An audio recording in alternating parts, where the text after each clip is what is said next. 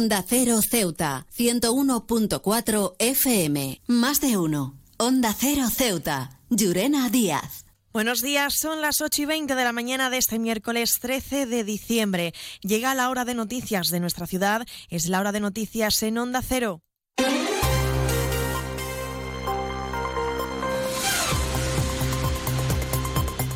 Comenzamos, como siempre, el informativo conociendo la previsión meteorológica que nos acompañará en el día de hoy. Según apunta la Agencia Estatal de Meteorología, tendremos cielos despejados con precipitaciones a lo largo de la mañana. Temperaturas máximas que alcanzarán los 18 grados y mínimas de 11. Ahora mismo tenemos 16 grados y el viento en la ciudad sopla de poniente. Servicios informativos en Onda Cero Ceuta. Pues entramos de lleno en nuestros contenidos. El Consejo de Ministros ha confirmado el nombramiento de la socialista en Ceuta, Cristina Pérez, como nueva delegada del Gobierno en sustitución a Rafael García, que pasa a ser jefe del gabinete. Pérez ha sido la vicepresidenta segunda de la mesa rectora de la Asamblea y ahora se convierte en la tercera mujer en ocupar este cargo. El secretario general del PSOE, Juan Gutiérrez, ha felicitado a su compañera, considerando que la Administración Central en Ceuta y la responsabilidad que eso conlleva está en las mejores manos. Del mismo modo, Gutiérrez ha resaltado la impecable gestión, ha dicho, de García al frente de la delegación. Desde el Partido Socialista de Ceuta queremos dar nuestra más sincera enhorabuena a Cristina Pérez por su reciente nombramiento como de delegada del Gobierno de la Nación. Sin duda es una buena noticia para Ceuta. En el PSOE estamos convencidos de que Cristina Pérez con la que he trabajado codo con codo durante muchos años, hará un gran trabajo frente a la delegación del Gobierno. Y por supuesto no me quiero olvidar del trabajo de nuestro compañero Rafael García, al que queremos agradecer su impecable gestión y, su incansable labor hasta ahora al frente de la delegación del Gobierno. Su encomiable trabajo y su incansable dedicación, así como su talante, son un ejemplo a seguir para todos y todas. He viajado por todo el mundo y de Ceuta me encantan las murallas reales, el parque mediterráneo, las vistas desde los miradores, pero su café, vaya café, uno de los mejores que he probado y de eso sí que entiendo, café borrás, el café de Ceuta.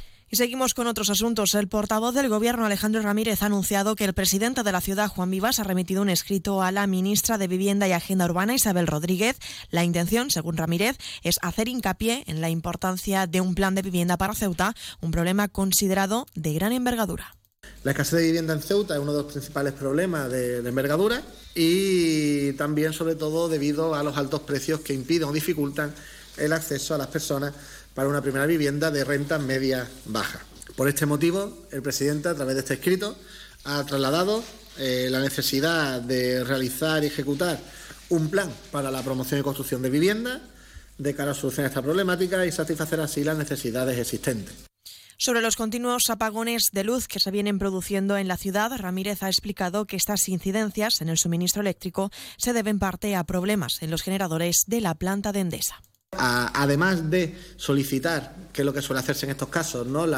los informes pertinentes sobre esos apagones a la, tanto a la empresa generadora como a la distribuidora, en este caso es la misma entidad pero funciona de manera independiente, sí se ha decidido dar traslado de esta problemática al, a Red Eléctrica, que al final es quien genera, que quien potencia, da la potencia de energía a la ciudad, para que de manera también independiente se pueda, eh, pueda hacer una labor también de inspección de posicionarse sobre esas casuísticas que se han producido y poder analizarlo con más profundidad. CESIF es otra clase de sindicato. Independiente y profesional, transparente y cercano.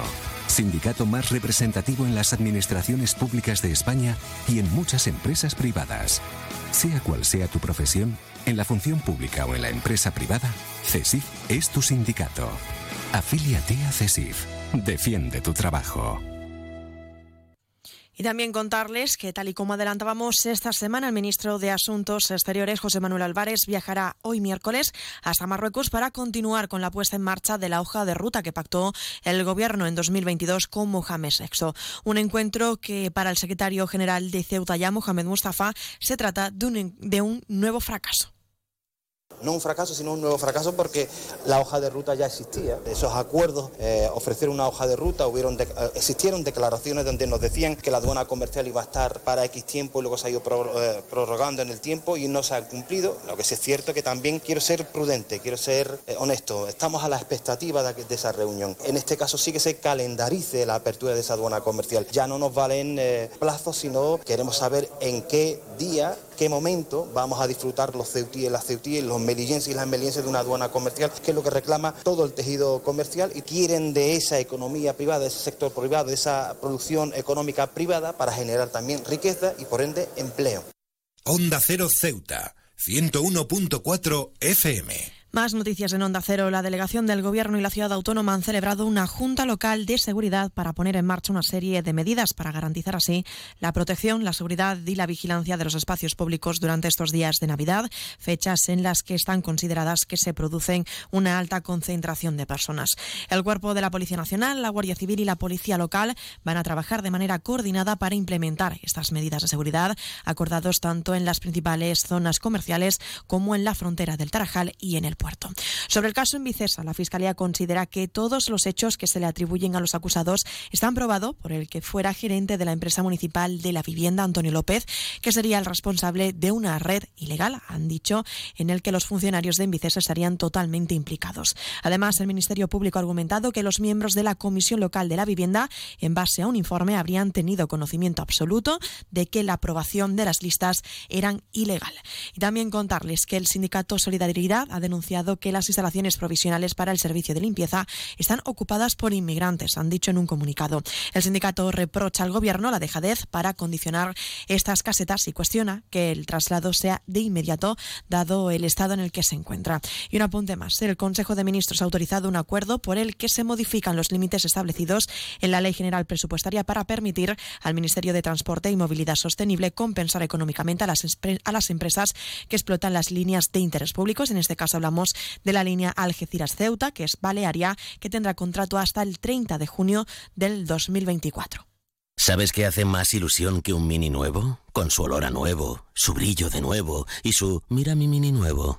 Un concesionario nuevo lleno de minis nuevos.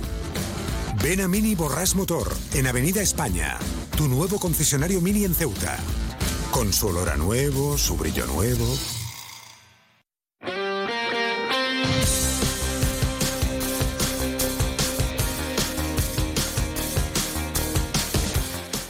Y vamos ya a conocer la información deportiva. La Comisión de Veteranos de la Real Federación de Fútbol de Ceuta ha programado para mediados del mes de enero el inicio de la Liga 2023-2024 de esta categoría, en la que formarán parte un total de 20 equipos.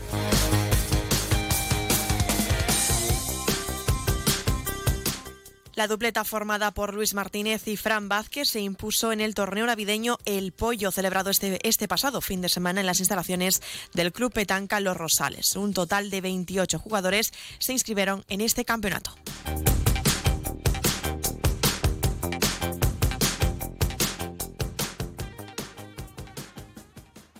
Más de uno. Onda Cero Ceuta. Llurena Díaz.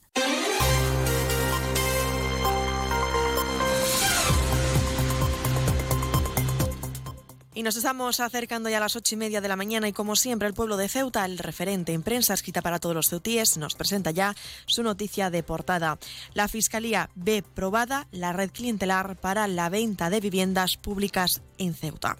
Se quedan ahora en la mejor compañía, la de más de uno con Carlos Alsina. Nosotros regresaremos a las once y tres minutos para contarles a modo de titulares las noticias más destacadas de este miércoles. Y como siempre, a partir de las doce y veinte contaremos con nuestro espacio más de uno Ceuta de la mano de nuestra compañera Carolina Martín. Aprovecho antes de la despedida para recordarles que pueden seguir toda la actualidad de Ceuta a través de nuestras redes sociales en arroba Onda Cero Ceuta y también recordarles la previsión meteorológica que nos acompañará en el día de hoy. Tendremos cielos despejados con precipitaciones a lo largo de la mañana, máximas de 18 y mínimas de 11. El viento en la ciudad sopla de poniente. Esto ha sido todo. Me despido. Que pasen muy buena mañana.